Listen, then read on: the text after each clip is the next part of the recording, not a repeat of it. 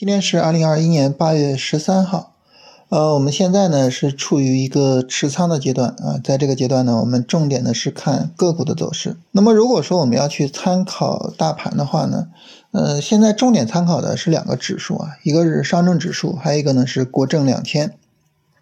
那么我们看这两个指数的话呢，会发现，呃，如果说下周啊大盘再有一个三十分钟拉升啊，它不排除会是一个什么情况呢？就顶背离的情况，啊，不排除说会构造一个顶部结构，所以这种情况下的话呢，就是如果我们参考大盘啊，下周大盘拉升的时候，一定要注意一下啊，看看大盘的这个拉升力度，啊，如果力度小的话，可能我们是需要去做出场的。这个时候呢，大家可能会问说，比如说像这个创业板指数啊，创业板指数这种持续下跌，那我是不是能够去买股票呢？是吧？很多朋友问这个问题啊，因为这个首先呢，就是大盘下跌，它是一个买入机会，是吧？然后呢，创业板指又是这种持续的下跌，那我能不能买呢？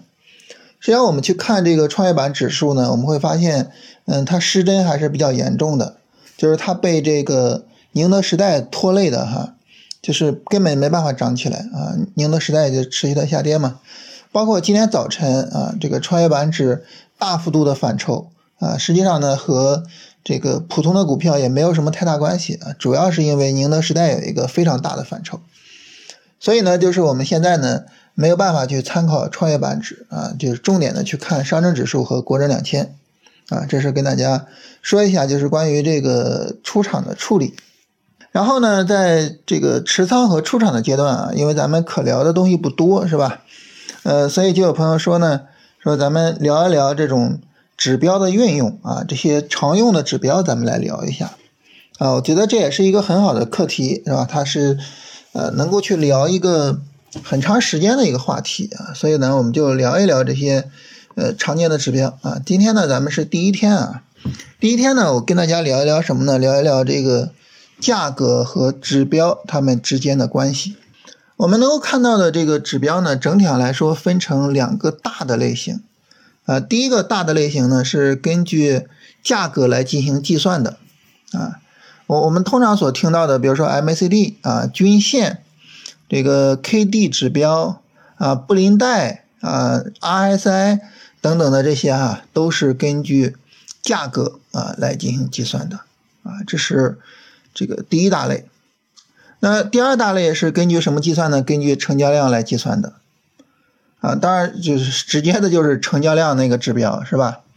然后其他的呢，就比如说这个像做呃龙头战法的啊，尤其是打板的，他们可能会比较熟悉什么呢？熟悉这个呃筹码啊，熟悉资金的进出，那这些呢都是和成交量有关系的啊。所以整体的这个指标啊，整体上分成这样两个大的类型啊。那这两个大的类型呢？那跟大家实话说啊，就是这个成交量相关的这一块儿啊，尤其是资金进出这一块儿啊，呃，我不是太熟啊。我比较熟的是什么呢？就是比较熟的就是跟价格相关的这些指标啊，成交量相关的指标呢，我就只看成交量自己啊，筹码呀，呃，大单进出啊，主力进出啊，这些我我我都不看，就没有这方面的经验和相关的能力。啊，所以呢，那么我们后边聊指标啊，我能跟大家聊的主要就是，呃，跟价格相关的啊，以及呢成交量这个指标本身啊，这是跟大家说一下，就是能力所限啊。那么跟价格相关的这些指标哈，你像均线、像 MACD 这些东西，那这些呢，其实我们只看呃价格本身啊，我们也能够得到这个相关的一些结论。啊，而且这个结论也会是非常准确的。你比如像顶背离啊，大家对我比较熟悉，都知道我我看顶背离、底背离什么的哈，我不看指标，就是不看 MACD 这指标啊，我就是什么呢？就是看价格啊。你看这个价格哈，价格的这个拉升力度比较弱，你不用看指标也知道，这个地方呢肯定是有一个顶背离的。那反过来底背离也一样，是吧？啊，那么所以呢，就是这些东西呢，呃。我我觉得还是看个人习惯啊。我自己呢，实际上我的这个软件上就只有一根十日线啊，因为大家知道我们是跌破十日线就认为这个市场有一个充分的调整嘛，所以呢，我就只有一个十日线啊，然后呢来去看啊市场有没有充分的调整。所以就是这个时候呢，就是市场的判断它能够做到怎么样呢？就你一眼看过去，就是因为价格它是尽收眼底的，是吧？这个时候呢，你能够很快的去做出来判断啊。但是如果说呢，我们过于去借助这个指标的话呢，那可能它的这个判断的路径会比较长啊，需要这个做判断的时间可能会更多一些，尤其是在盘中可能来不及。所以，我我们怎么去理解这个指标和价格的关系呢？我们可以这么想：首先，第一点啊，这个指标呢是根据价格计算的，所以价格是本体，而指标呢只是一些外在表现。第二点啊，当我们一开始做交易的时候，一开始学习交易的时候啊，让你直接只看指标啊，那么这个时候呢，其实你会觉得比较容易上道。为什么呢？因为指标这些东西啊，它都是比较量化的，对吧？但是如果说呢，直接让大家去看价格的走势，我说你就根据价格走势来啊，这个时候大家可能就会觉得难度比较大啊，因为价格走势呢，你就看着它好像就是起伏没有什么特别的规律性，而且呢，我们很难给出来什么呢？很难给出来准确的量化的标准。所以呢，那么指标呢，它也是呃有它自己的意义的。当然，第三点，我觉得比较重要的一点是什么呢？就是我们可以把指标啊理解为是一个学走路的时候的一个拐杖啊。但是，我觉得我们最终还是要去扔掉这个拐杖啊。最终呢，还是要走到就是说我尽可能的去根据价格本身去做判断啊。这是我个人的想法，因为我觉得。直接按照价格本身来做判断呢，首先你更接近这个市场的本体，就是这个价格；另外一个呢，就是你的判断速度会更快一些，更有效率一些。啊，这是整体上跟大家聊一聊哈，就是这个我擅长什么指标啊，以及呢这个价格和指标之间的关系。咱们今天第一天是吧，就当是一个闲聊性质的啊。然后呢，我们下周一开始聊聊什么呢？聊均线啊，均线呢被称为。指标之祖啊，为什么说它是老祖宗呢？因为它是第一个被创造出来的指标。其实最早啊，在这个查尔斯道的时这个时代啊，他呢就已经有关于这个均线的用法的一些想法啊，所以呢，它特别特别的早啊，所以就是我们首先聊就先聊它啊，其他的这个很多指标啊，都和均线。是有关系的，而且其他很多指标的用法都是由均线的用法而得来的，啊，这个具体的呢，我们到下周详细聊，好吧？然后来看大家问题啊，有朋友问这个光伏的板块啊走势如何？这个光伏呢整体上走的还是很强的，是吧？我们看它高位从八月五号开始啊，现在在高位已经有七天的横盘啊，整个走的还是特别强的。尤其是这个光伏里边的储能啊，我们知道是最近这两天的市场热点，是吧？然后有朋友说三一重工最近起来了，这个我们之前聊过，三一重工最近起来了啊，但是呢，我要等它一个日线、短线调整才能确认它能不能做。我们能看到的就是这个股票呢，八月十一号、十二号啊，调整调的还是比较大的啊，操作价值呢相对来说呃一下子就变低了啊，这个我们之前也讨论过，是吧？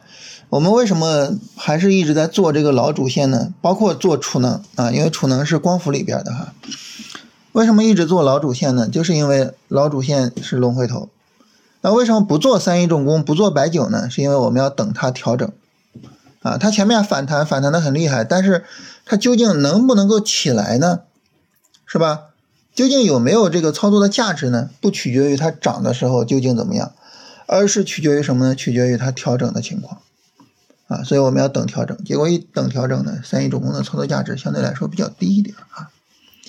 个股的主要趋势看什么周期啊？一般就是看日线。从价格的角度呢，就是去看日线的波段高点和波段低点的排列，向上排列就是上涨趋势，向下排列呢就是下跌趋势。然后这个也不要不讲股票啊，但是个股的话还是少跟大家聊一聊啊。这个，呃，聊个股呢，它会有一种误导着大家抄作业的这种心理啊，我们更多的还是聊方法啊。啊，有朋友说这个我的收益也是最大的一天啊，赶上四月一个月了，昨天一天百分之三，啊，这个这个很厉害啊，我我到不了这个收益水平。呃，我自己持仓呢，一般会持有几十个股票，所以收益呢会被平均啊，到不了说一天百分之几。呃，今天表现也不错，虽然赶不上昨天啊，但是今天还行。有朋友说千万不要上杠杆啊，这个我觉得真的是非常非常重要的事情。呃，大家知道我自己呢，之前是做过期货，再往前呢，我曾经做过像外汇呀、贵金属这些东西。啊，我我自己。深刻的接触过杠杆啊，尤其是接触过非常非常多的使用杠杆的投资者。说实话，就是呃，就是整个投资结果比较好的人很少。我我见过最惨的一位投资者是一位呃石石家庄的朋友啊，他当时是做外汇啊，入金入了五千美金嘛，然后就做了一笔交易，就一笔啊。然后，这个五千美金就爆仓了，就没了，一分钱都没了。五千美金的话，这是我想想啊，是呃一零年左右的事情。一零年那时候，五千美金可能大概有三万来块钱。你想想，一零年的时候，我觉得三万来块钱还是还是挺值钱的。就所以就是千万千万不要上杠杆，就是你接触多了就会发现这个事情。就是他但凡说啊，能够很快的给你带来利润的东西，那么他也同样的一定会具备很快的让你亏很多钱的可能性啊！千万千万要注意这一点。